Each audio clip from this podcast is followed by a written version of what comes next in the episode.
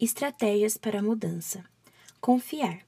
Sei que é difícil confiar em outras pessoas depois do ocorrido, depois que a sua confiança foi destruída por experiências desagradáveis, mas a confiança é um passo muito importante.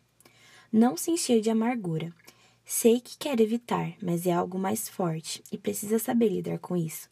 A amargura destrói o coração e não traz nenhum benefício.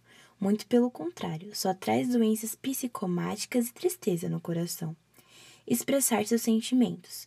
Fica difícil, na maioria das vezes, expressar o que se sente de alguma forma. É como se travasse a garganta e não saísse nada. Mas expressar o que sente, colocar para fora, com certeza vai fazer com que você se sinta melhor.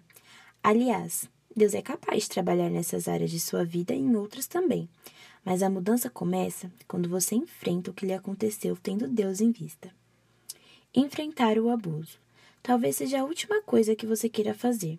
Talvez isso já tenha acontecido faz tempo, mas até hoje você não consegue falar a respeito. Mas não vai adiantar se trancafiar com todas essas lembranças dentro de si. Converse com alguém de confiança ou com um profissional. Enfrente o seu trauma. Você é maior que tudo isso.